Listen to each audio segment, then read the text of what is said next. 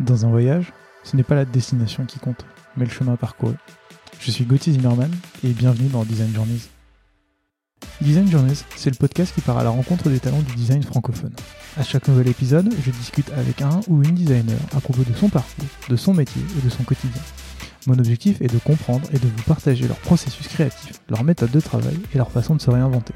Bonne écoute Salut Julien Salut Gauthier. Je suis très content de te recevoir dans cet épisode de Design Journeys parce que ça fait un moment que j'ai envie de t'avoir dans cette émission.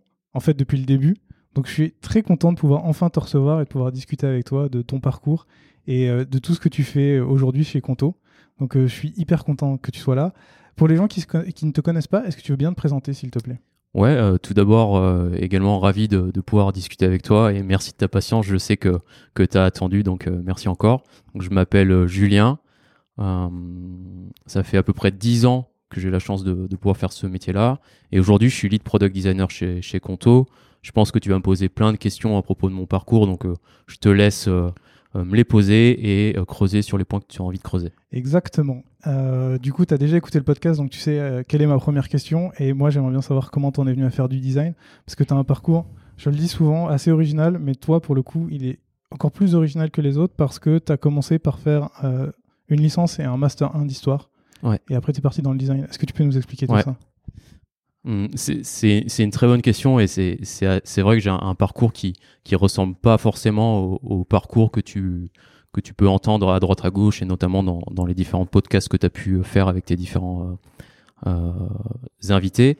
Effectivement, euh, donc j'ai un parcours d'historien. Je suis arrivé dans le design, c'est un peu un concours de circonstances, donc je vais essayer de te redonner un peu le, parcours de, manière générale et ensuite t'expliquer comment je suis arrivé au design.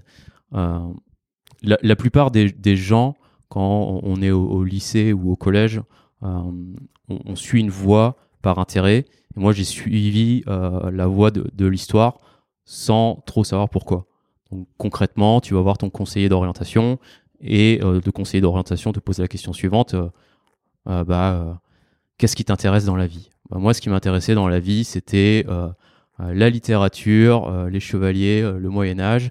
Et donc, je me suis retrouvé un peu bêtement, sans réfléchir, inscrit en, licence d'histoire, sans trop savoir ce que j'allais faire de ma vie. Cela étant dit, c'était quand même une super expérience et c'est quelque chose qui m'a vraiment plu. Et on pourra en parler juste après. C'est aussi quelque chose qui a beaucoup formé le designer que je suis aujourd'hui. Donc j'ai beaucoup de parallèles beaucoup de, choses qui m'ont aidé en histoire et que j'applique aujourd'hui au quotidien. Euh, donc j'ai fait 4 ans d'histoire, j'ai un master recherche en histoire, euh, mais en fait, tout au long de, ce parcours-là, j'ai été toujours un peu paumé mhm. sur le projet professionnel qu'il y aurait derrière. Et un peu par la force des choses, euh, un jour, je suis tombé sur une formation qui s'appelait Master Web Editorial, qui formait en fait au métier de chef de projet et euh, de rédacteur web. Et en fait, je me disais, ok, euh, qu'est-ce que tu as envie de faire de ta vie? Et je me suis dit, bah, peut-être que ce truc-là, c'est un truc intéressant dans lequel aller euh, et qui, me permettrait d'avoir un projet professionnel un peu plus défini. Donc j'ai passé des concours, je suis allé rencontrer les différentes personnes du master, j'ai intégré le master et un peu par la force des choses, vu que c'était un, master qui formait sur les métiers du web, mhm. donc euh, chef de projet, rédacteur, euh, graphiste, je suis tombé un peu dans le design et de par euh, des lectures, notamment des, bouquins sur, sur la UX, je me suis décidé, je me suis lancé dans le domaine par le biais de stages et c'est comme ça que je suis arrivé dans le design en fait. Donc un peu un, concours de, de circonstances et je me suis laissé un peu traîner enfin entraîner plutôt. C'est intéressant parce que justement, c'est ce que ce que je lisais dans ton dans ton parcours, c'est que pendant ce, master, tu as fait aussi bah, as fait des stages en comme tu le disais en project management, tu as fait du développement et après tu as fait de l'UX.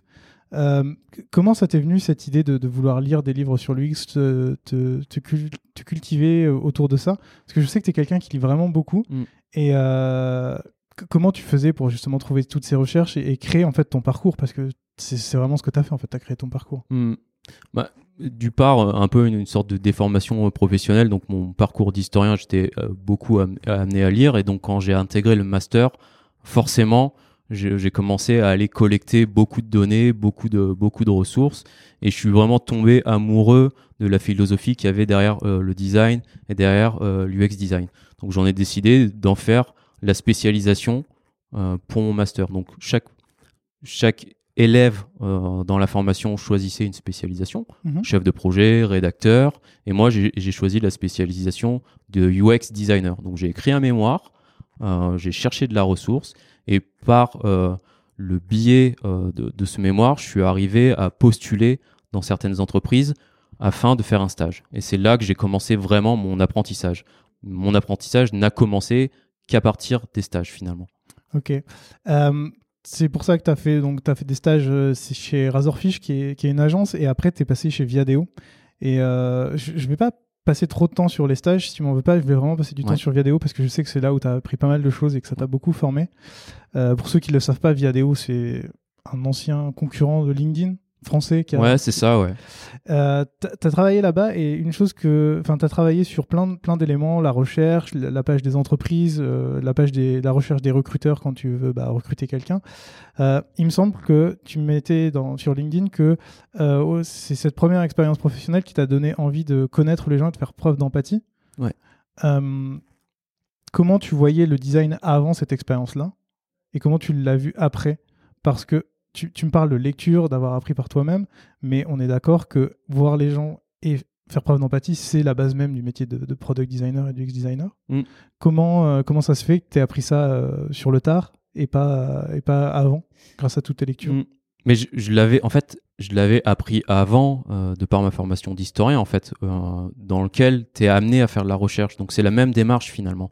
En histoire, tu réponds à une problématique donnée que tu choisis, et ensuite tu vas aller faire de la recherche, donc des, entretiens, euh, soit avec des chercheurs, soit avec euh, euh, des historiens ou, des sources. Tu vas aller faire de la recherche dans les bibliothèques, donc étudier des, sources, des, des récits. Et donc, du coup, en fait, c'est quelque chose que j'avais déjà en moi, cette dimension recherche, investigation, creuser un sujet et récolter de la data.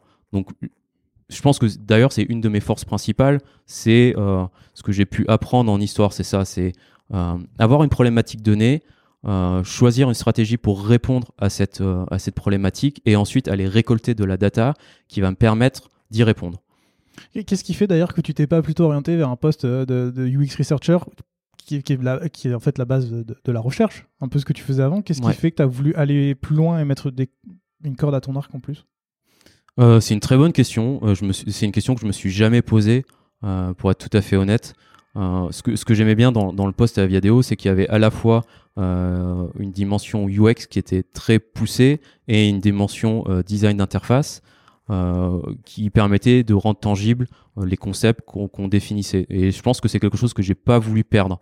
Être capable d'évoluer sur les, les deux aspects du job, donc je récolte de la donnée des évidences qui me permettent de définir des concepts et ensuite je suis capable euh, de les rendre tangibles euh, par euh, des maquettes, des prototypes, des choses comme ça. Si je résume un peu ton parcours, en fait, c'est- vraiment l'ensemble de tes études qui t'ont donné cette partie recherche et analyse, et c'est plus ta, ta spécialisation après à l'école qui t'a donné ce, tout ce background de, de- de création? Ouais, c'est ça. Ok. Pour revenir sur Viadeo, il y a, vu que toi et moi on se connaît, euh, on se connaît dans la vie privée, qu'on en a déjà discuté, tu, me parlais de ta chef qui t'a beaucoup aidé, qui t'a fait grandir, et euh, c'est quelque chose qu'on aborde peu dans, ce podcast, qui est le, le rôle des mentors. Comment euh, cette personne t'a aidé à grandir et qu'est-ce qu'elle t'a apporté? Euh, c'est donc du coup la personne dont tu parles c'est Amélie Boucher euh, qui était la, responsable du pôle euh, UX ou en tout cas du pôle design euh, chez, Viadeo. Donc c'est la personne qui m'a donné ma, chance professionnelle et qui m'a formé euh, au, métier finalement. Donc euh, c'était pas que Amélie, j'ai eu d'autres collègues qui m'ont aidé notamment sur la, partie euh, euh, design d'interface. Euh, mais, concrètement c'est euh, euh, bien onboarder un designer, lui apprendre les méthodes au, quotidien et assurer un, vrai suivi. Donc j'ai eu la chance d'avoir quelqu'un qui était euh, vraiment là pour moi et qui se souciait euh, de ma progression au sein de l'entreprise. Qu'est-ce que tu dirais aux gens qui nous écoutent et qui sont euh, designers tout seuls dans leur entreprise et qui, voudraient justement avoir un peu ces bases et qui voudraient pouvoir grandir grâce à quelqu'un mais qui, qui n'y ont pas accès? Comment tu fais quand tu es designer tout seul? Pour, euh, pour acquérir toutes ces bonnes pratiques ou... Ouais. Ouais, c'est une super question et je pense que c'est quelque chose qui est, qui est très difficile, mmh. on va pas se mentir, euh, de, de, trouver un, un, bon mentor. C'est assez rare. Euh, moi, des, des, des, bons mentors, j'en ai eu quelques-uns. Euh, j'ai eu des mauvais managers aussi. On pourra en, on pourra en reparler. Cela étant dit, je pense que si on, quand on n'a pas accès à, ces mentors-là, effectivement, déjà se, se constituer euh, un, un, socle théorique euh, de parler lecture. Donc, on va beaucoup parler de lecture pendant, mmh. pendant ce podcast-là, mais je pense que c'est déjà quelque chose qu'on peut faire. Et moi, je privilégierais plutôt les, euh, les, les, les, références euh, de la grande littérature design plutôt que les articles médium. Et en, en, pourquoi? Parce que souvent, je, je, je pense que les, les, articles médium sont un, un condensé de, de, réchauffé de ce qu'on a pu lire euh, à droite à gauche. Et, et surtout parce que je préfère le papier en fait. Mm. C'est pas très c'est pas très objectif comme réponse, mais moi mais- je préfère le papier pour me l'approprier, euh, gribouiller à l'intérieur des bouquins et essayer de extraire de la donnée et, et, et de pouvoir l'analyser. On en revient toujours à, cette partie de, de recherche et d'analyse. euh, Chouette. Euh, T'avais peut-être pas fini ta réponse par rapport à tout ce qui est mentoring ou... Bah, alors du coup, le, mentoring, euh, donc je te disais, effectivement, le, premier pas, c'est euh, déjà de, s'intéresser au domaine. Et comment on s'intéresse au, do- au domaine En faisant de, la recherche et, en lisant euh, des bouquins, des articles à droite à gauche.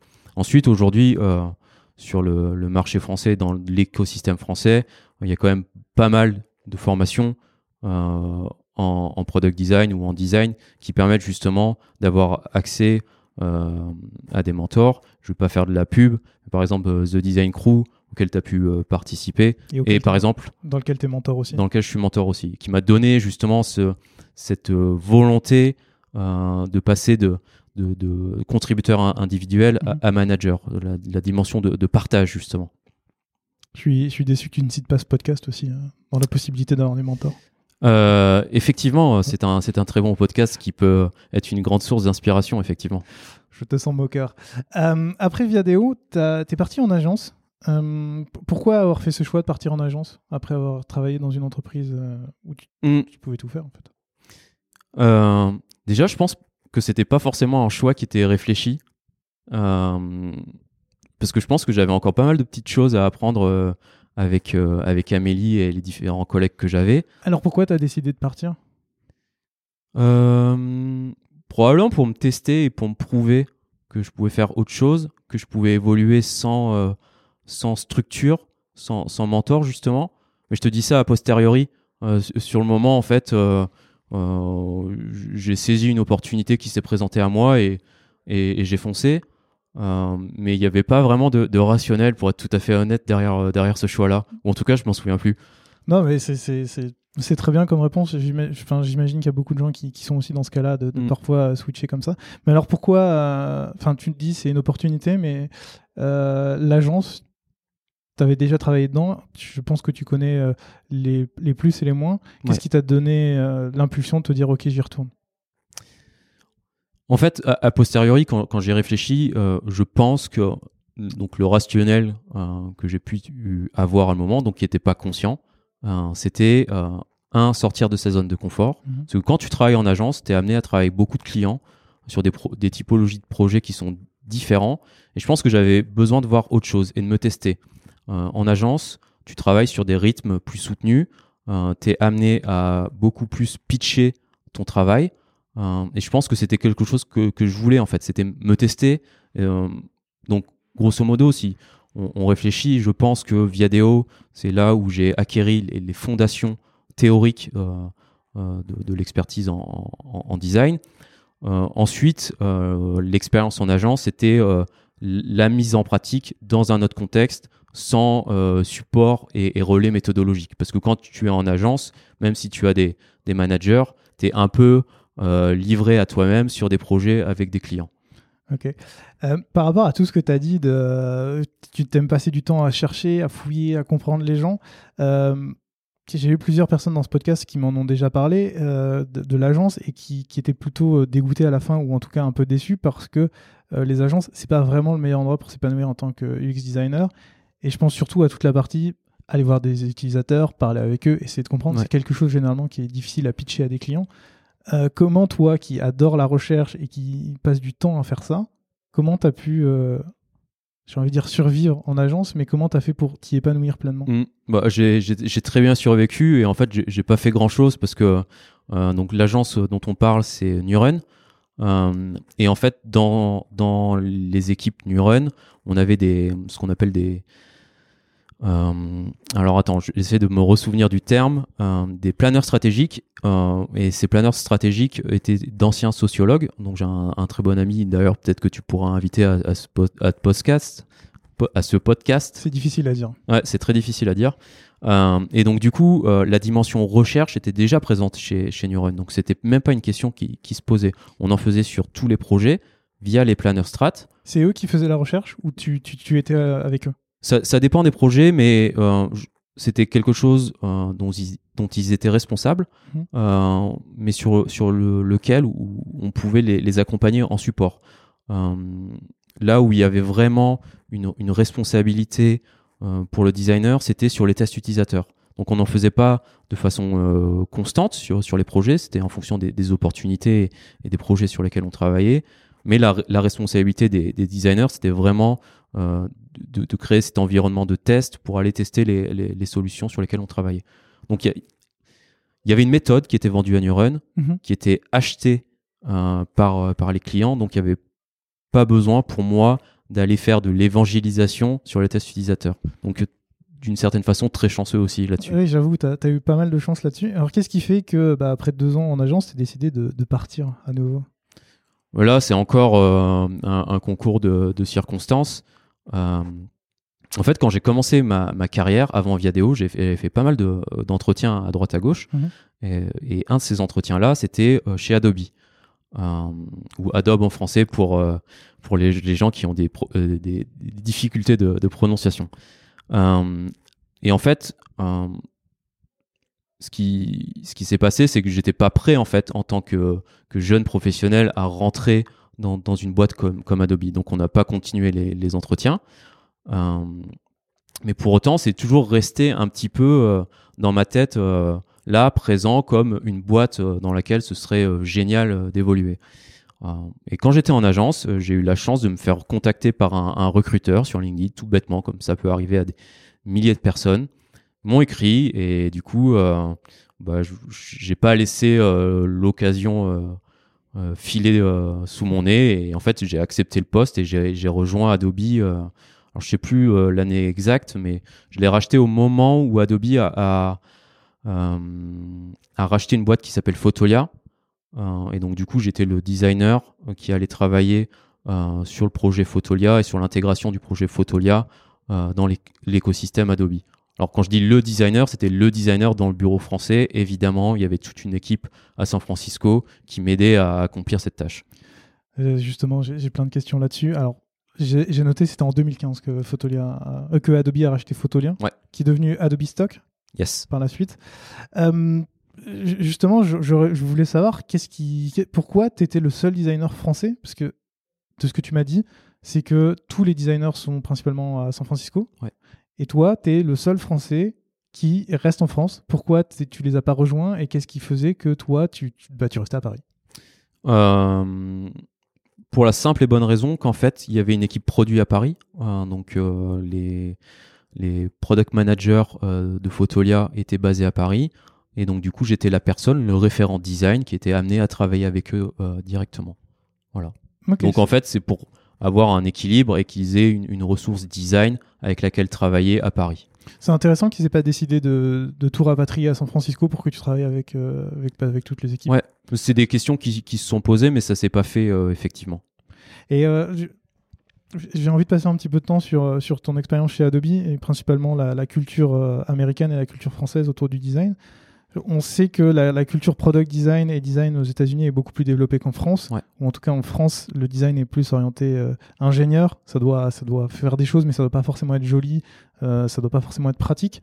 Est-ce que tu as perçu ce décalage entre la France et les États-Unis en bossant avec chez Adobe? Ouais, c'est un truc qui, qui, se voit directement et, très clairement dans, dans, dans, les façons de procéder. Je vais te donner des, quelques exemples. Le premier qui me vient en tête, c'est donc le département design à Adobe est en mesure de tirer ses propres initiatives. C'est-à-dire? C'est-à-dire que, bah, en tant que product designer, par exemple, dans, une boîte classique, euh, le travail que tu vas faire, euh, ça va être du travail qui est fait, ou en tout cas qui est priorisé en fonction d'une roadmap. Euh, chez Adobe, le département design était instigateur de certaines démarches, donc ce qu'on appelait des, démarches d'exploration ou du travail de vision. Donc, je, je, décide que euh, deux, trois designers vont travailler ou vont explorer sur euh, une opportunité donnée, par exemple euh, aller travailler sur un nouvel outil, je dis n'importe quoi, ou travailler sur un, nouveau modèle. Et donc du coup, au bout de moi, au bout de deux ans, une partie de mon temps, je travaillais avec les product managers sur Adobe Stock, mais de temps à autre, j'étais sollicité par mon, mon et même manager pour travailler sur des initiatives d'exploration. Voilà. Toujours euh, relié à Adobe Stock ou même euh, euh, Adobe de c'est une bonne question. C'était à la fois sur Adobe Stock, mais également sur d'autres initiatives. Donc, je, me souviens avoir travaillé sur Adobe Font, par exemple, ou sur des partenariats avec Apple, par exemple, aussi. Donc, différentes typologies de, de, projets et en fonction des, des demandes et des besoins qui étaient émis, en fait, émis, pardon, euh, par l'équipe design. Chez, chez Adobe Stock, tu étais, euh, étais, le seul product designer à travailler sur le produit ou il y en avait d'autres? Non, on était euh, donc le seul à Paris, effectivement, mais il y avait une équipe à San Francisco, je me souviens plus du, nombre exact, mais à peu près 7-8 personnes. D'accord. Et comment tu faisais, toi, pour, pour travailler avec ces gens-là? Parce qu'en plus de la distance, tu as le décalage horaire, tu as la différence de, de, mentalité, de façon de travailler. Comment? Je ne veux, pas te cacher que c'était un peu, euh, un peu compliqué. Euh, donc du coup, j'étais assez autonome sur, sur mes projets. Donc j'avais des projets qui, qui, euh, sur lesquels je travaillais seul et pas forcément en relation avec les autres designers. Donc pour être très concret, moi j'ai travaillé sur la plateforme qui s'appelle Adobe Stock Contributor qui va, qui va permettre en fait aux créatifs de vendre leurs assets. Donc quand je parle d'assets, c'est les vidéos, ça peut être des photos, ça peut être des assets illustratifs. Donc je travaille sur cette expérience-là. Euh, donc j'avais mes propres projets, mes propres projets pardon, et l'équipe euh, ASF bossait sur euh, la plateforme Adobe Stock côté B2C et B2B. C'est pas trop frustrant de, bosser sur le projet tout seul? C'est devenu frustrant. Au début, c'était super intéressant parce que justement, j'ai pas bossé seul. J'ai bossé avec un, designer senior là-bas, et justement, c'est ce qui m'a aidé à, vraiment progresser. En fait, quand je suis arrivé, j'ai eu un vrai choc euh, de niveau. Euh, donc j'ai bossé avec ce designer-là, euh, qui s'appelle David, qui était assez senior, enfin qui était très senior d'ailleurs, et qui allait à, à 1000 à l'heure, qui faisait les choses dix fois mieux que, moi. Et donc du coup, ça a été une source d'inspiration et c'est ce qui m'a permis de, grandir. Ensuite, David est allé sur, sur d'autres projets, donc il m'a un peu abandonné. et donc du coup, j'ai beaucoup travaillé seul et c'était assez bah, assez frustrant en fait parce que tu quand tu travailles seul et que t'es pas au contact d'autres designers bah déjà pour se challenger c'est plus difficile donc ce qui est intéressant en tant que designer quand tu quand es en solo c'est que tu crées tes propres modèles pour te challenger toi-même mais bon ça a des limites hmm. euh, mais par contre ouais effectivement c'est quelque chose qui m'a pas mal manqué euh, dans, dans le parcours c'était aussi une de mes raisons de, de mon départ c'est bah tu es dans une entreprise qui est, qui est géniale, qui a une maturity design incroyable, euh, mais t'en profites pas directement en fait, parce que j'étais à, Paris euh, et finalement tout se passait à SF. Et euh, quand, tu dis que tout se passait à SF, et je, pense qu'on en reparlera un petit peu sur Conto par rapport à ce que tu disais tout à l'heure, de, pouvoir discuter avec d'autres designers, de pouvoir se challenger, mais sur ce point-là, vous n'aviez pas, on en parle tout le temps dans cette émission, des design reviews, des, réunions tous ensemble où vous pouviez discuter. Est-ce que soit un, vous en aviez pas et que ça fait pas partie de leur process, soit c'est pas la même chose à distance? Euh, Si, si, on, en faisait, euh, pas, euh, pas régulièrement, souvent à, des heures qui correspondaient pas à mon, agenda. Donc je faisais partie de l'équipe euh, mais j'étais pas tout le temps euh, présent aux, différents rituels. Donc c'est vraiment ça qui, m'a manqué, je pense. C'est à chaque fois que j'allais à San Francisco et ça arrivait assez souvent, je sentais que je faisais vraiment partie de cette équipe-là et, que j'avais la, chance d'évoluer au, sein de, au sein de l'équipe. Mais en fait, à chaque fois que je revenais en France, je voyais toujours un décalage. Euh, je fais partie de l'équipe à San Francisco et quand je suis en France, bah, je suis un peu tout seul et euh, il faut que je me stimule, que je me responsabilise et que je sois autonome sur mes projets. Alors évidemment, il y a un suivi parce que tu travailles avec des équipes euh, à Paris, mais c'est pas la même chose en fait. Mmh. T'as jamais voulu euh, les rejoindre à San Francisco pour profiter de, de tout l'engouement et de tout ce qu'il y a euh Si, euh, c'est quelque chose qui, qui, qui, a été mis sur la table, sur lequel on, on, a discuté, mais qui s'est pas qui, qui s'est pas fait pour de, pour diverses raisons. Mais en fait, déjà d'une certaine mesure, je me suis rendu compte qu'on a beaucoup de chance en France et San Francisco, c'était pas forcément une destination qui, qui m'attirait plus que ça. Tu penses à quoi quand tu dis qu'on a de la chance en France? Bon, c'est la culture, la, la culture, euh, la gastronomie française. On va pas se mentir. Euh, je, je sais pas si c'est euh, l'objet de, de, ce podcast et si on a envie de parler de de, de, de notre pays. Euh, mais par exemple, ouais, pour moi, il y a eu un vrai choc culturel. Euh, nos musées, notre gastronomie, c'est quelque chose que tu que, que tu retrouves pas là-bas et des mentalités qui sont peut-être différentes. Et quelque chose que, que j'ai par lequel j'ai pas été forcément séduit à San Francisco c'est très bien parce qu'il y a une dynamique tech qui est incroyable. Le problème, c'est qu'en termes de diversité, c'est assez limité. Ouais. Euh, tu peux aller dans un bar et puis parler d'un truc et te retourner et avoir euh, un product manager ou un product designer de Facebook, Apple, Twitter. Euh, et en fait, euh, je trouve que c'est quand même intéressant d'être amené à, à rencontrer euh, différentes personnes. Mmh. C'est intéressant. Du coup, du coup, au bout de 4 ans chez Adobe, tu décides de partir. Ouais tu, tu, pars assez rapidement chez The Design Crew et en fait tu, tu changes assez rapidement. Donc tu es toujours un mentor là-bas, mais tu avais d'autres responsabilités ouais. que, que tu as arrêté en cours de route. Et tu deviens euh, lead product designer chez Conto. Ouais. À partir de. Bah, il y a un an. Il y a un an pile poil, ouais. ouais. Euh, Est-ce que tu peux nous présenter Conto, s'il te plaît? Ouais, euh, je, peux, je peux faire ça. Donc Conto, c'est euh, une entreprise qui a été fondée en, en, en 2016.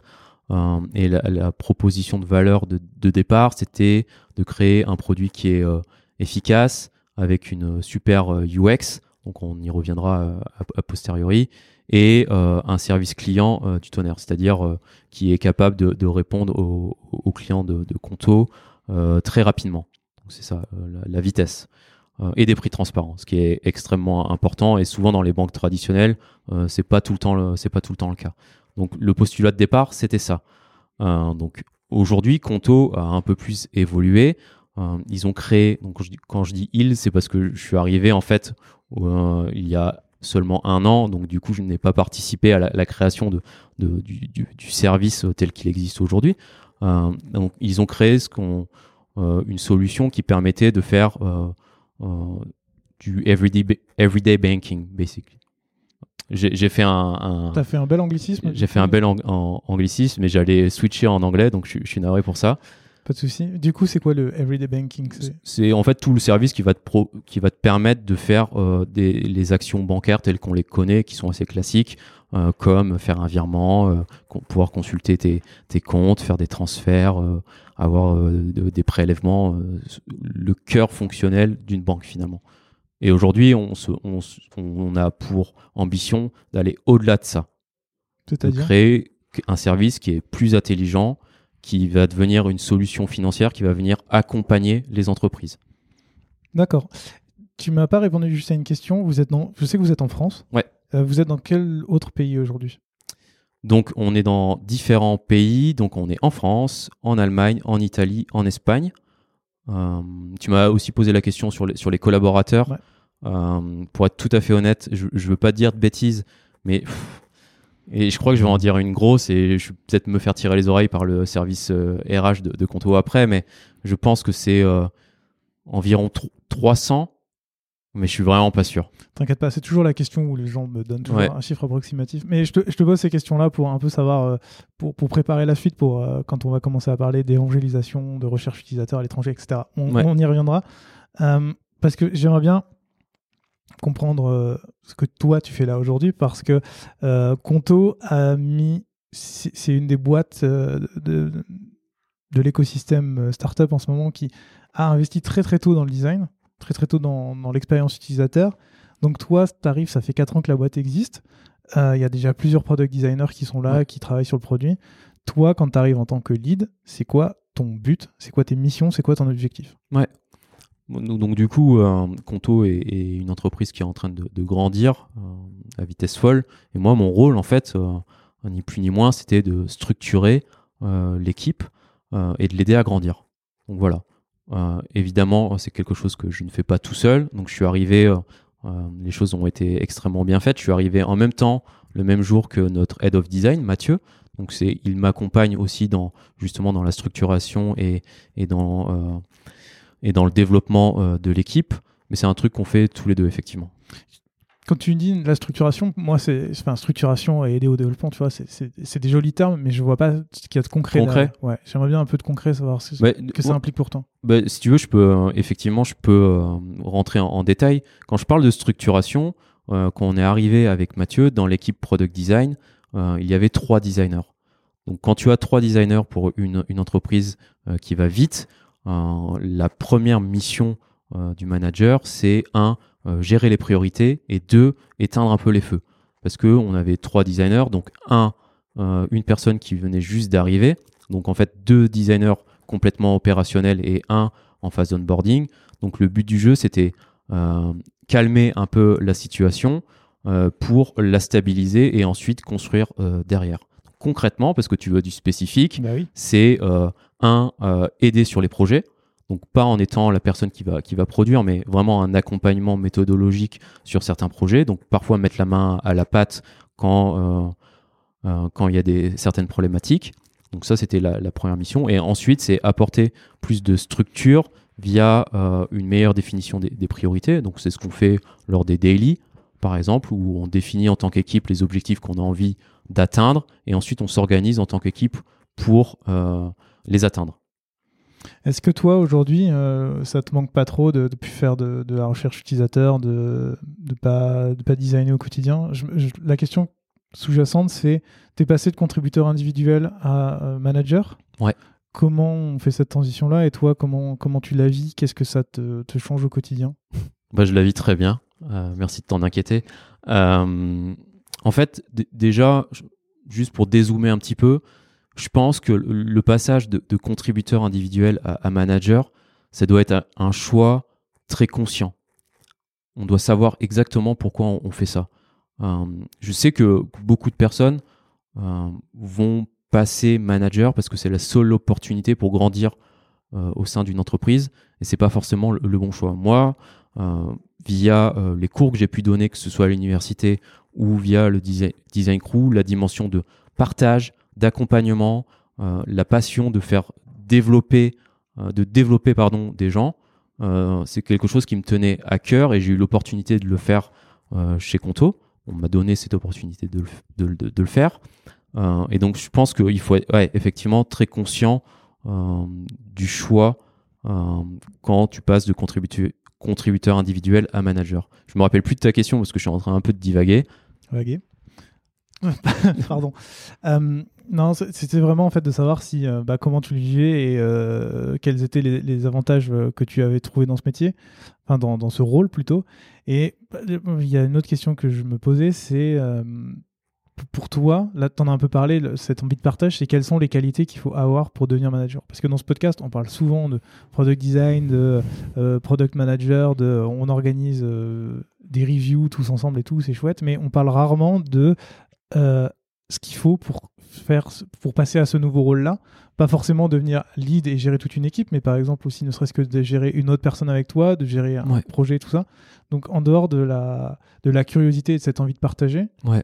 qu'est-ce qu'il faudrait en plus pour. Euh, qu'est-ce qu'il faut pour ce rôle-là? Euh, Je pense qu'il y, a plusieurs aspects. Euh, le premier, déjà, il faut avoir quand même une, certaine expérience et une certaine expertise. On ne va pas se mentir. Tu peux pas passer de contributeur individuel à manager en, deux ans, même si ça se fait en fait. ensuite, je pense qu'il faut être en mesure de faire preuve de, de leadership.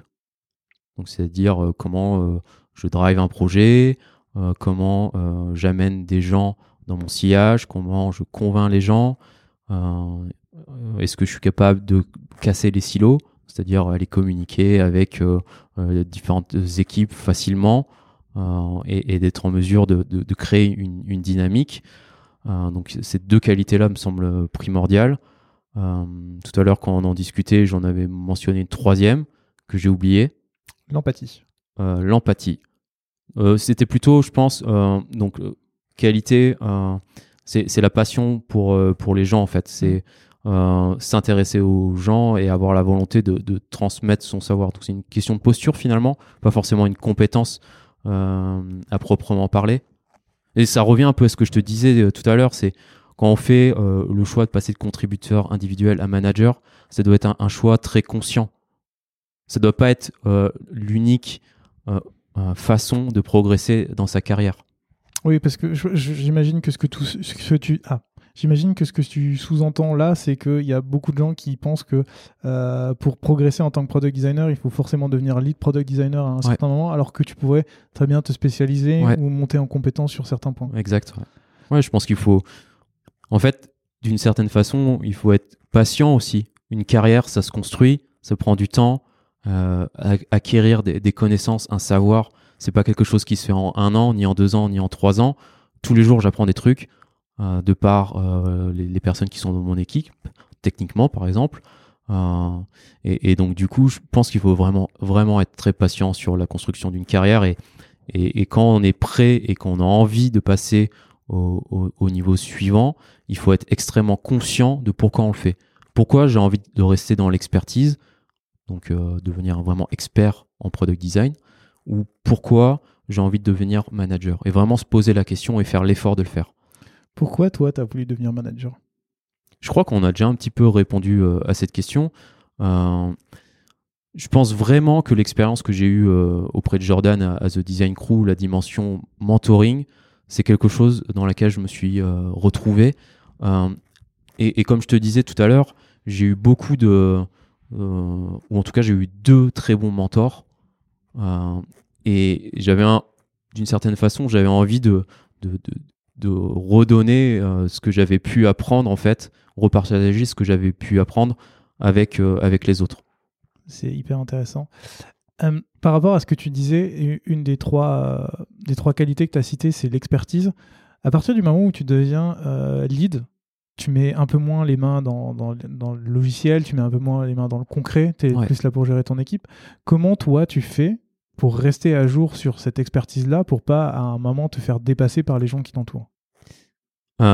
D'ailleurs, en fait, c'est pas grave en fait de se faire dépasser par les gens qui, qui t'entourent, parce que moi, mon rôle, c'est pas d'être euh, meilleur techniquement euh, que les, gens dans, l'équipe, euh, c'est de les accompagner au quotidien pour qu'ils soient en réussite. Comment je fais pour être en mesure de, parler le même langage qu'eux Déjà, bah, en fait, chez, Conto, c'est assez simple, c'est via les projets. mon rôle, effectivement, c'est de, donc c'est de créer un environnement nécessaire à la progression et qui va permettre aux designers d'être en réussite. Et concrètement, être en réussite chez Conto, c'est euh, livrer euh, des projets dont on est fier, de qualité et à temps. Donc moi, je suis énormément les projets, donc je suis encore beaucoup dans le design. Je suis amené quotidiennement à parler de design, à réfléchir au design, euh, à me questionner sur la façon dont les choses sont faites. Donc je continue à avoir les mains dans le cambouis, même si, in fine, je ne suis pas la personne qui va produire. Euh, et ensuite, je pense qu'il y a aussi une question de, passion et de curiosité, on va pas se mentir. Et j'espère que tu arrives à, le, percevoir. C'est quelque chose qui me passionne, le métier que je fais. Donc, je, suis intéressé et je, regarde à droite à gauche ce qui se passe. Euh, il m'arrive de temps à autre de designer des trucs pour moi, pour rester un peu au goût du jour. Mais là, on parle surtout de, design visuel. Euh, mais je pense que c'est le métier de designer, c'est un, métier où en fait tu vas apprendre quotidiennement au fur et à mesure des années et donc c'est pour continuer à être dans le dans, dans, le, dans le milieu ou en tout cas dans, dans le bon mood, il faut continuer à, à s'intéresser à droite à gauche à ce qui se fait. C'est quoi les bons produits qui marchent, pourquoi ils marchent bien, se questionner, euh, se challenger au quotidien. Et d'ailleurs, en fait, euh, chez Conto, c'est quelque chose qui, qui est très présent, la, la, culture du challenge, et ce qui me permet de rester euh, à un niveau en fait correct. Ouais, et, si je comprends bien par rapport à tout ce que tu viens de dire, c'est qu'aussi ton, ton, but est d'avoir un socle solide et important, mais euh, principalement pour discuter le, avec le même langage qu'avec ton équipe, même si eux sont plus forts sur certaines compétences, que toi tu puisses en fait euh, pouvoir tirer profit, pouvoir les guider et les amener là, où tu veux, c'est ça? Ouais, et à terme en fait, euh, ce qui serait génial, c'est que toutes les personnes dans, dans, l'équipe deviennent plus fortes que le manager, et je pense que c'est ça l'objectif dans, dans, chaque entreprise on en revient un peu à ce que tu disais entre savoir si tu veux devenir manager ou si tu veux te spécialiser fortement. Hum, continuons dans, les spécialisations. On, parle de toi depuis tout à l'heure. On n'a pas parlé de ton équipe. Moi, j'aimerais bien que tu nous parles un peu de, ton équipe, euh, qui, est dedans, quels sont les rôles euh, qui composent ton équipe? Ouais. Euh, déjà, j'imagine que mon équipe va, écouter. Donc, c'est une équipe qui est que je trouve géniale. J'ai eu beaucoup de chance. donc ça, c'est l'instant un peu promo et, coup de cœur pour, non, pas nécessairement. Et j'imagine que j'ai pas besoin euh, de ça, mais euh, c'est important de souligner euh, quand tu travailles avec des personnes que, que tu apprécies et, que tu aimes accompagner, c'est important de, le noter. tu feras ce que tu veux de ce passage lors du, montage. Il restera. il restera.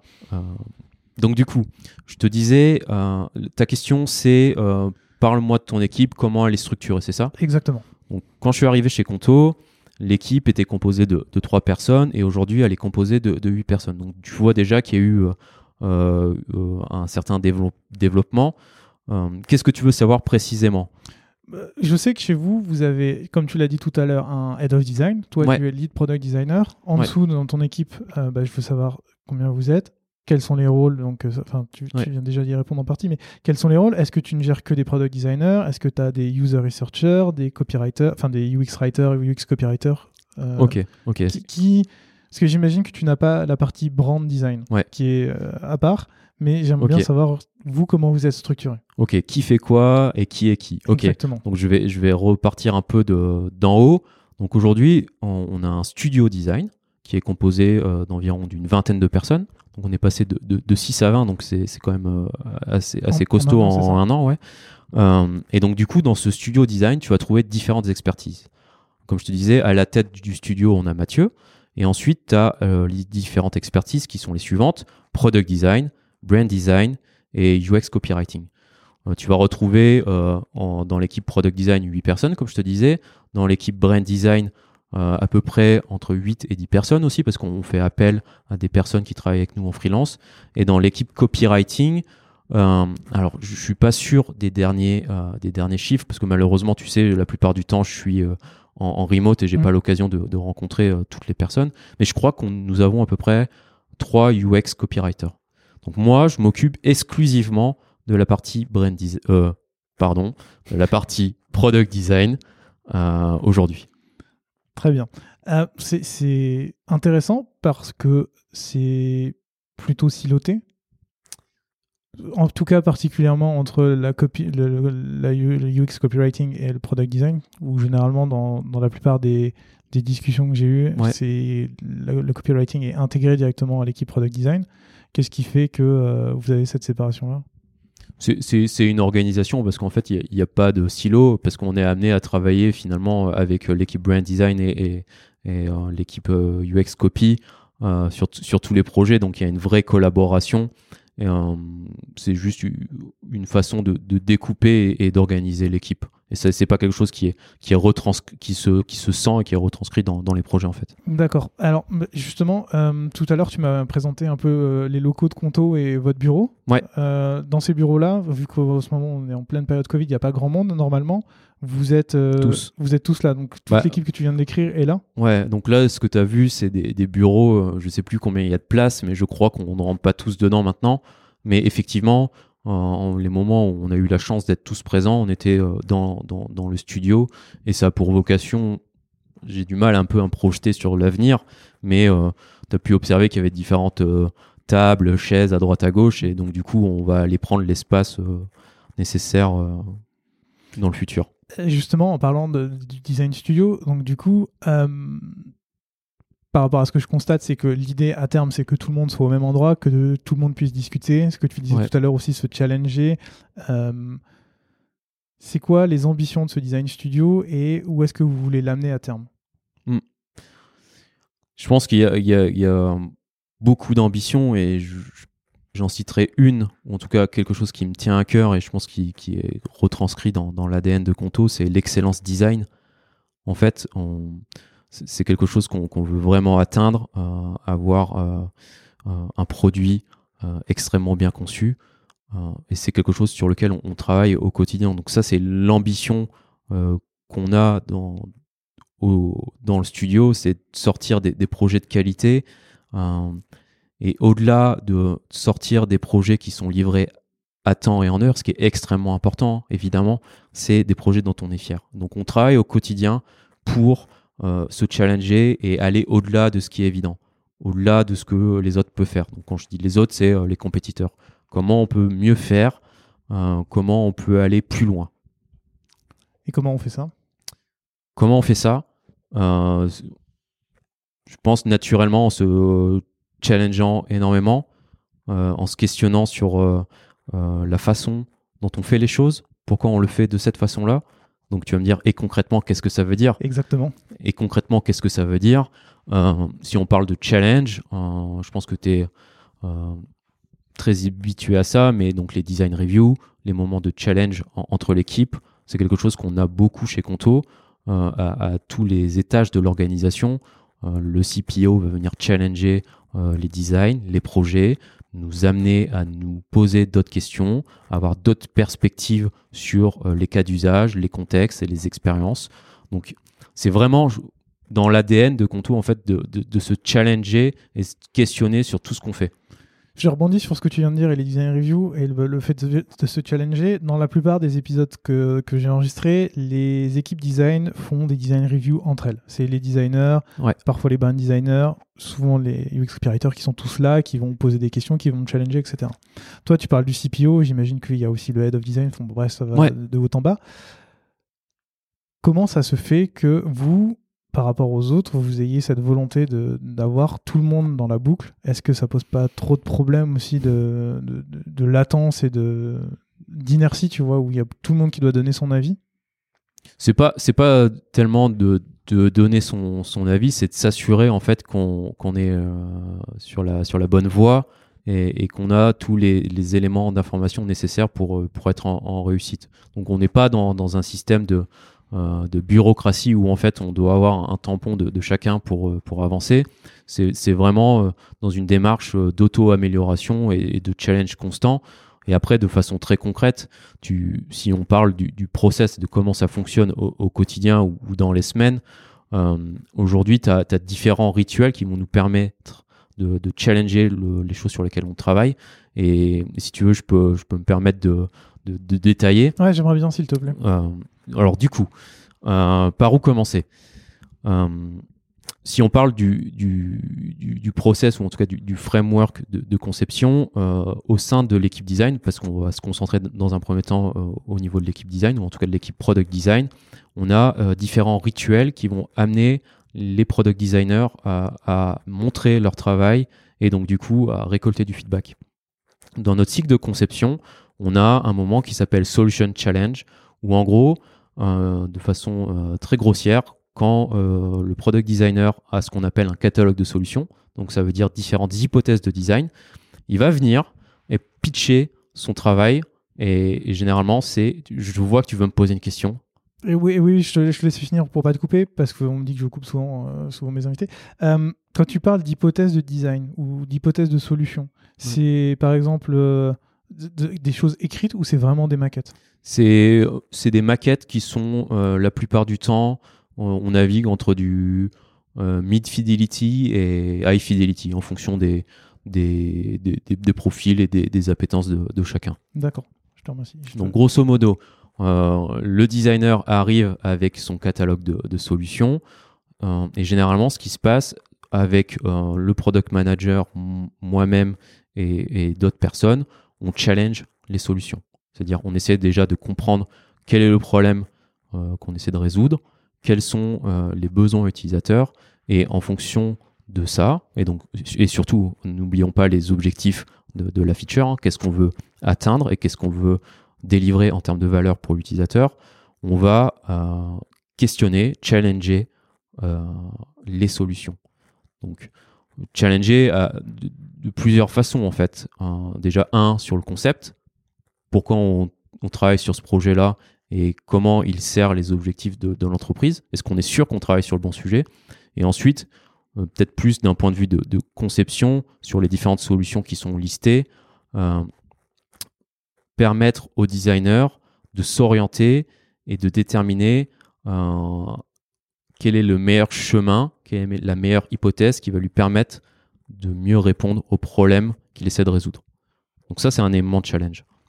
Ça, c'est le, premier rituel.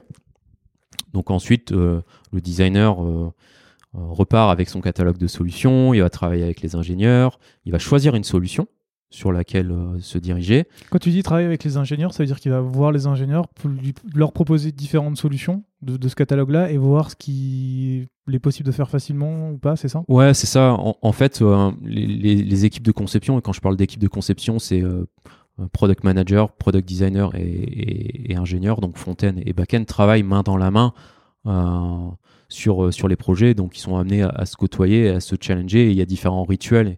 Et, je ne vais peut-être pas forcément euh, euh, rentrer dans le détail, mais ils sont amenés à travailler ensemble et à estimer tous ensemble quelle est la meilleure solution, pourquoi et quelles sont, d'un point de vue par exemple engineering, les faisabilités, les contraintes et qu'est-ce qui nous indique quelle est la meilleure solution. D'accord. Mais à ce, je, t'ai peut-être coupé un peu trop tôt, il y a sûrement d'autres étapes. Ouais, bien sûr. Je veux bien que tu me les donnes avant que je te pose d'autres questions. les étapes en amont ou en, Après, une fois, donc du coup, il y a eu le catalogue d'hypothèses, tu vas voir avec les, product managers, les ingénieurs ce qu'il est possible de faire. Qu'est-ce qui se passe ensuite? Qu'est-ce qui se passe euh, Donc, du coup, on est dans, dans le monde où la personne a choisi une solution, c'est ça? A, priori, oui. Ouais. Euh, alors, attends, je vais te poser ma question tout de suite, ça sera plus simple à quel moment interviennent les tests utilisateurs là-dedans? Parce que j'ai l'impression que de ce, que tu viens de me raconter, c'est euh, euh, il a un catalogue de solutions, vous vous retrouvez, vous essayez d'aiguiller pour savoir quelle est la meilleure solution par rapport aux objectifs, etc. Ensuite, tu vas avec les ingénieurs et tu essayes de voir laquelle est techniquement plus facilement faisable.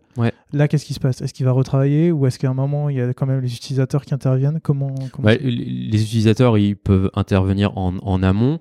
Euh, lors de la phase de recherche, parce qu'il y a une phase de recherche qui est faite sur les projets. Euh, phase de recherche qui est faite soit par le product manager, soit par le product designer. Donc euh, la plupart du temps, ça va être des, entretiens utilisateurs. Mhm. Donc euh, discuter des problèmes qu'ils rencontrent et, essayer de déterminer les besoins ou en tout cas les, découvrir. Ensuite, la personne travaille en collaboration avec son équipe de conception, définit un catalogue de solutions, choisit une solution et décide d'avancer. Donc dans le cycle d'itération classique, en fait, c'est j'ai fait plein de j'ai fait plein d'explorations. Euh, celle-ci me semble euh, la plus appropriée et celle qui répond le mieux au problème. Euh, je pars en design production. Et les tests utilisateurs, qui n'arrivent pas tout le temps, arrivent à ce moment-là. Une fois que j'ai une solution qui est prête à être testée, qui a un niveau de fidélité quand même assez avancé pour permettre aux utilisateurs de se projeter. Très bien. Et après, est-ce que vous faites un suivi aussi du design qui a été implémenté ou est-ce que ça c'est plus un travail de manager, de product manager? Ouais, mais alors attends du coup, en fait, donc euh, le designer euh, a fait euh, son test utilisateur, il termine sa production et à ce moment-là, il y a une design review qui est faite. Aujourd'hui, cette design review, dans la plupart du temps, elle est faite par moi et le designer en question. Aujourd'hui, on est en train de travailler sur un modèle où la team va faire plus de design review donc on va constituer des, groupes, de, euh, des groupes de review globalement, euh, justement pour euh, faire en sorte qu'il y ait plus de moments de partage au, sein de l'équipe, plus de moments de challenge au sein de l'équipe, et du coup améliorer l'équipe et l'expertise design. Aujourd'hui, vous n'avez pas envie de tous vous retrouver dans une salle et de tous commenter le... Non, je déteste ça. Pourquoi? Je crois que c'est à cause de mes expériences. justement, chez Adobe, par exemple, tu te retrouves autour d'une table à 10 personnes. C'est des meetings qui durent une heure et demie, où tu as deux designers qui présentent quelque chose. Euh, on attend, on s'ennuie, on pose des questions. Et en fait, pour l'instant, moi, je suis pas sûr euh, d'avoir assisté à, des bonnes design reviews euh, dans mes expériences précédentes. une bonne design review, c'est une review dans laquelle le designer qui présente son travail ressort avec des insights qui sont actionnables. Et souvent, c'est pas tout le temps le cas. Et surtout, du point de vue des participants, c'est j'ai appris quelque chose et je me suis pas ennuyé. Et moi, dans mes expériences passées. Je ne sais pas, je sais pas si c'est lié euh, à mon profil, mais c'est quelque chose que je trouve pas forcément efficace. Donc on essaie vraiment euh, de se questionner sur qu'est-ce que c'est une bonne design review et ce serait quoi euh, les différentes modalités d'une bonne review. Et j'ai pas envie d'aller calquer le modèle que je pourrais aller piquer euh, chez euh, Adobe, Itch, Payfit et, et le, le, faire fonctionner pour, pour Conto. J'essaie vraiment de me questionner sur bah, qu'est-ce que c'est déjà une bonne design review, le construire avec l'équipe et faire en sorte que ça marche pour nous euh, avant d'aller copier ce qui peut exister ailleurs. J'imagine qu'aujourd'hui, si tu assez vague autour de ce sujet-là, c'est que tu n'as encore pas trouvé la bonne solution. Bah, en fait, c'est assez drôle qu'on en parle parce que du coup, c'est un sujet que j'ai commencé à initier la semaine dernière, donc vendredi dernier. Donc oui, je suis assez vague pour plusieurs raisons, parce que c'est quelque chose que je suis censé présenter à l'équipe demain.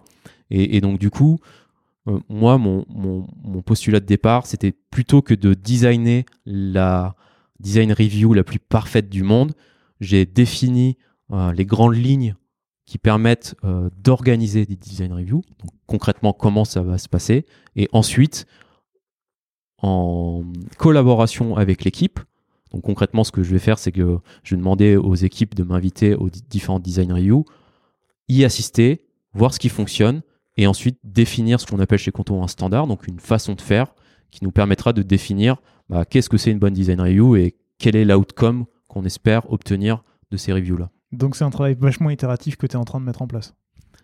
Euh, itératif et, surtout la question c'est euh, comment je peux avancer sur le sujet hyper rapidement sans euh, tomber dans les travers de, euh, du manager qui passe une semaine à travailler sur euh, un, pitch de, design review qu'il présente à son équipe et en fait qui fail parce que ça correspond pas aux besoins, aux attentes de l'équipe.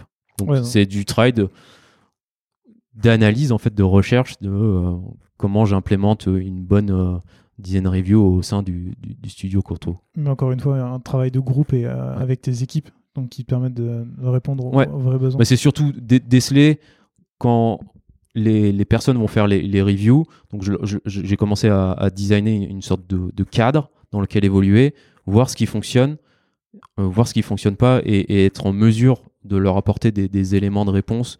Donc concrètement, je vais faire un shadow en fait et voir euh, qu'est-ce qui se passe pour ensuite co-construire avec eux euh, ce qu'est euh, le standard d'une bonne design review. Est-ce que ton objectif à terme, c'est de t'extraire des design reviews et de laisser l'équipe travailler d'elle-même pour que toi, tu travailles sur des sujets un peu plus haut niveau? Ouais, tout à fait. C'est, c'est exactement l'objectif en fait. le but du jeu, c'est pas de faire en sorte que je ne vois plus les projets. Évidemment, je serais amené à tout le temps les voir. mais, mais surtout, l'objectif, c'est le modèle qu'on avait avant chez Conto. Donc, je suis arrivé dans une équipe où, ils étaient 4. Euh, maintenant, on est 8. Euh, dans 3 mois, on sera 12. Dans 6 mois, on sera 16. En fait, euh, ce modèle-là ne marche plus. Hmm. Donc, il faut se réinventer et, trouver des, nouvelles façons de faire. Donc, moi, ce que, ce que j'essaie de faire, c'est de plus responsabiliser l'équipe, de créer aussi, et ce qui est vraiment, je pense, le plus important, une dynamique de partage, un partage de connaissances, parce que quand tu as une équipe qui, grossit, le problème, c'est que bah, les designers qui travaillent sur certains projets ne sont pas amenés, en fait à voir ce que les autres font. Donc c'est comment tu, crées cette culture design. Et je pense que les design reviews, c'est un, bon moyen en fait de savoir un ce qui se passe et deux de s'auto-améliorer collectivement pour que je puisse ensuite aussi travailler sur d'autres sujets de fond qui me permettront de faire grandir l'équipe encore plus. Ok. Euh, Là, on a un peu touché euh, du doigt l'organisation de ton équipe et euh, j'aimerais bien aller un tout petit peu plus loin. Vous êtes aujourd'hui dans ce qu'on appelle un design studio. Donc, vous êtes dans une pièce euh, tous ensemble, vous travaillez tous ensemble. il me semble par contre que vous avez une organisation par squad dans l'équipe, enfin dans, l'entreprise. Donc, ça veut dire que chaque designer est attitré à un pan spécifique de votre application, c'est ça? Ouais, Euh, j'ai envie de te poser la question de pourquoi avoir, pourquoi avoir choisi ce choix? Parce que euh, j'ai vu de tout dans, ce podcast, par exemple, où euh, tu partais d'un studio où tout le monde faisait de tout et ensuite bah, ils se sont un peu spécialisés comme vous, mais non plus en étant dans la même pièce, mais en étant avec les équipes au plus proches pour, pour pouvoir apprendre de ces équipes.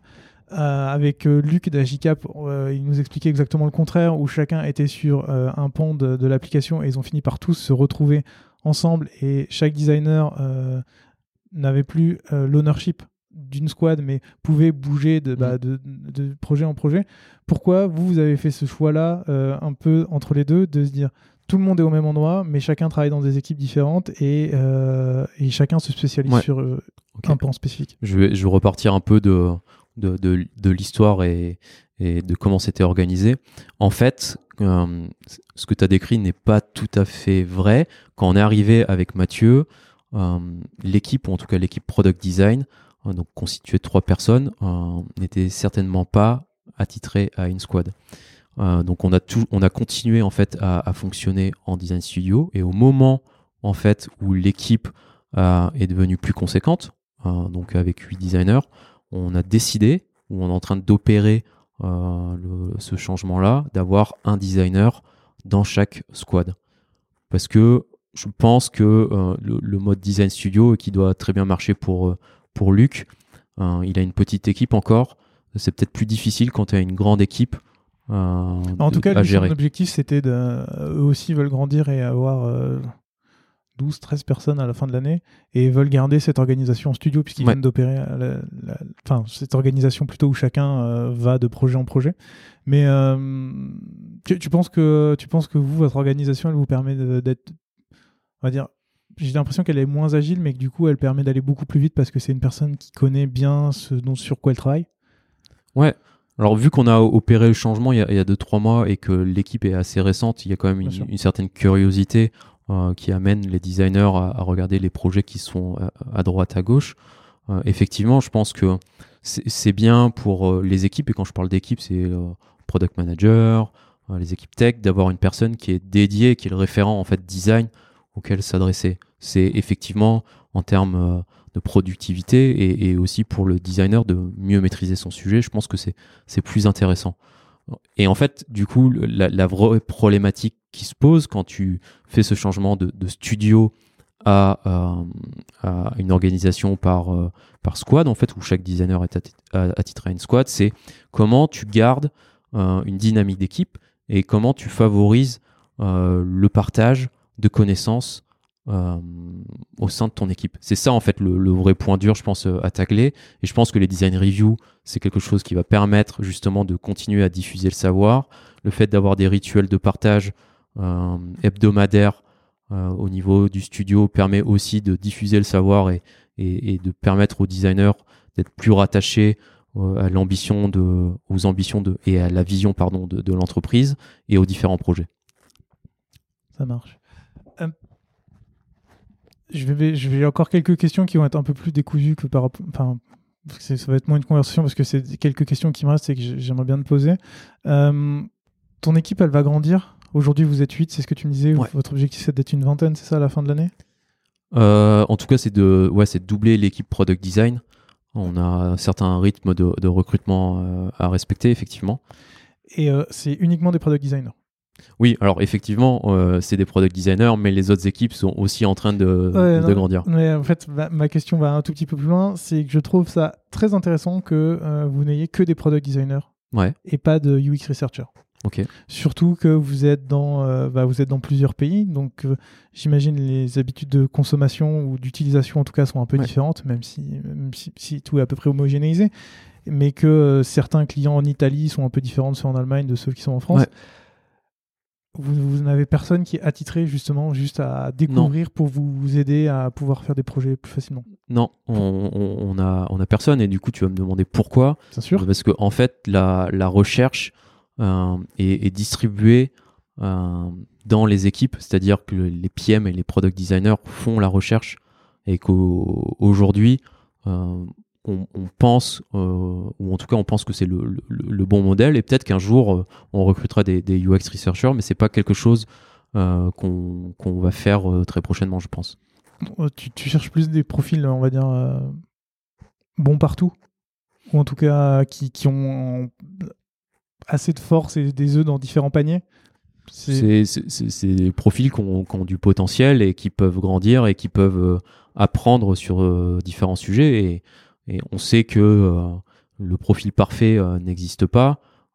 chez Conto, il y a, on, met en place une organisation qui, permette, qui permet pardon, aux, contributeurs individuels, mais aussi aux managers de, progresser au quotidien. Et donc, du coup, on fait des vrais trainings sur ces sujets-là. Donc moi, par exemple, je t'expliquais que tout à l'heure, j'étais pas mal formé à, la recherche, même si je suis pas un, chercheur, euh, un UX researcher euh, de formation, et je pense qu'il y a des choses que je fais pas très bien, euh, c'est pas grave.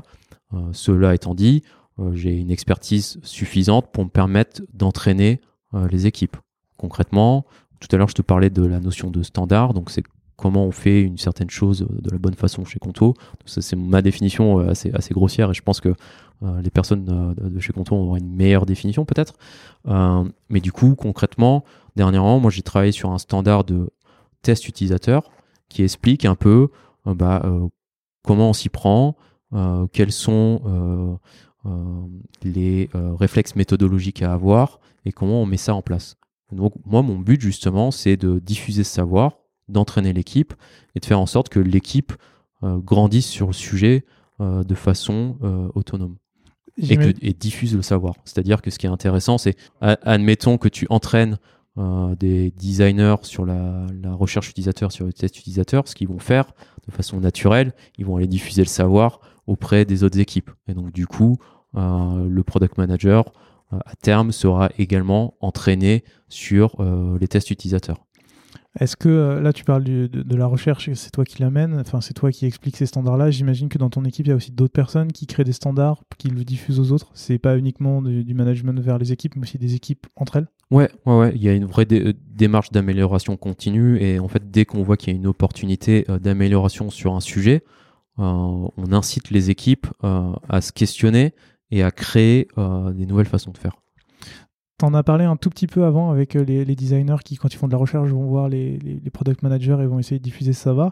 Est-ce que euh, c'est quelque chose que vous faites euh, au niveau de toute l'entreprise pour pour essayer d'évangéliser autour du design et je sais que le design est à la base de Conto et de sa création, mais est-ce que vous, vous continuez à essayer de les évangéliser, leur expliquer pourquoi vous faites de la recherche, comment vous travaillez, comment vous faites pour montrer que vous existez et techniquement juste prouver que vous n'êtes pas que des gens qui dessinent et qui font de la peinture toute hmm. la journée. Ouais, je suis navré, je vais pas pouvoir vraiment répondre à, cette question parce qu'en fait, ce travail d'évangélisation, on n'a vraiment pas besoin de le faire. Euh, la recherche, euh, c'est quelque chose euh, qui est vraiment un réflexe. Donc, c'est mettre le, client au centre en fait de, la démarche et c'est dans l'ADN de Conto en fait. C'est ce qui fait sa, réussite et en aucun cas, je suis obligé d'aller expliquer à un tel quels sont les intérêts euh, de la recherche. Donc, d'une certaine façon, et je souris quand je dis ça, et ça ne va pas être visible pour, pour les auditeurs, mais je, n'ai pas à faire ce travail-là, et c'est pour ça que j'ai rejoint Conto, en fait. C'est que j'ai senti, euh, parce que ça me fatiguait un peu euh, de passer mon temps à évangéliser certaines choses, qu'aujourd'hui, chez Conto, ou en tout cas, dès sa création, le design était au, au centre des, process de travail et, d'une équipe qui est une équipe primordiale au succès euh, de l'entreprise. Super. Donc en fait, moi, si je, si je résume un peu euh, toute cette discussion, c'est que toi, en tant que manager aujourd'hui, ton but c'est juste de faire grandir les équipes et de pas te poser sur des questions un peu euh, où tu as besoin d'expliquer quel est ton métier, ce que tu fais, pourquoi c'est important dans la boîte. Hmm. Toi, ton but c'est d'aller à l'étape d'après et de faire en sorte d'accélérer le plus vite possible pour pouvoir délivrer toujours plus de valeur à vos clients. Ouais, c'est ça. Et euh, pour rebondir, je, discutais avec, euh, avec Mathieu, du coup, le, head of design, et, la, question, c'est l'équipe product design a, vraiment euh, bien grandi collectivement, individuellement, donc il y a une bonne, une bonne dynamique d'équipe. Les personnes ont, beaucoup progressé individuellement. L'étape d'après, c'est comment on fait en sorte qu'elles progressent encore plus vite euh, sur euh, d'autres domaines pour qu'on gagne encore plus en expertise et donc du coup en conséquence qu'on soit en mesure de travailler euh, et de, livrer des projets qui apportent encore plus de valeur parce qu'en fait dans, l'ADN de, de, Conto on croit vraiment que le succès euh, des collaborateurs va permettre le succès du produit en fait si tu as des, des, designers qui sont hyper forts bah du coup ton, ton équipe design va être hyper forte par définition donc il y a un vrai support soutien euh, des équipes managériales pour permettre aux individus de, grandir euh, au sein de leur expertise. Top. Euh, on en arrive déjà à la fin de cette discussion. Comme tu le sais, je t'avais demandé avant, avant qu'on enregistre de, un peu les ressources que tu avais à nous recommander. Est-ce que tu as des ressources à nous recommander? J'ai l'impression que je vais te décevoir encore. je sais que la plupart du temps, vous, les ressources qui sont données sont des ressources de, de design. De moins en moins. De moins en moins? Ok, donc j'ai mal fait mes devoirs. Euh, tu sais que j'aime bien lire. Euh, et je pense que tout le monde a compris ça voilà. après cet épisode. Euh, donc du coup, je, vais te proposer. J'y ai réfléchi un petit peu ce matin. Je vais te proposer deux ressources. Une qui s'apparente quand même à notre métier, et, l'autre qui est une lecture pour pour grandir, s'aérer les esprits. Euh, la première lecture, c'est euh, donc un livre qui s'appelle L'été où tout arriva de Bill Bryson. Et en fait, ça décrit euh, l'époque, enfin l'année de 1927 aux États-Unis. Qu'est-ce qui s'est passé pendant cette année-là? Ce qui s'est passé, c'est une époque à laquelle les aviateurs essayaient de traverser l'océan Atlantique. Donc ils décrivent tous ces défis-là. C'est euh, la naissance ou en tout cas la croissance euh, de l'entreprise Ford, donc tout le mouvement euh, autour de, cette entreprise et, différentes choses qui décrivent le développement des États-Unis à ce moment-là. Donc hyper intéressant et on peut dresser plein de parallèles avec le secteur de la tech et, ce genre de choses-là. Et l'autre livre, c'est alors en français c'est une meilleure question en anglais, c'est A More Beautiful Question. Euh, c'est un livre qui part du postulat suivant. C'est pour avoir de bonnes réponses, il faut être en mesure de poser des bonnes questions. Et donc, du coup, il y a tout un essai autour de ça et qui amène les gens à réfléchir de comment, en tant que euh, interlocuteur, j'arrive à poser des meilleures questions pour avoir les réponses euh, dont j'ai besoin.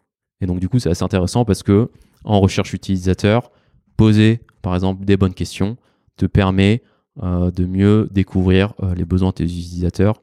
Quand tu es euh, un manager, poser de meilleures questions te permet également de donner des perspectives différentes à tes équipes, etc. etc. Bah, tu m'as pas du tout déçu, c'est des super recommandations que tu nous donnes pour la fin de cet épisode. Julien, s'il y a des personnes qui veulent te contacter, on les renvoie vers quoi? LinkedIn, Twitter? LinkedIn? Ouais. C'est très bien. Ça marche. Et ben, le lien sera dans la description avec euh, tout ce qu'on s'est dit euh, aujourd'hui. Tout sera à nouveau dans la description. Merci beaucoup, Julien, pour le temps que tu m'as accordé. Je t'en prie, c'était un plaisir. Super. Et ben, à très bientôt. À bientôt. Salut.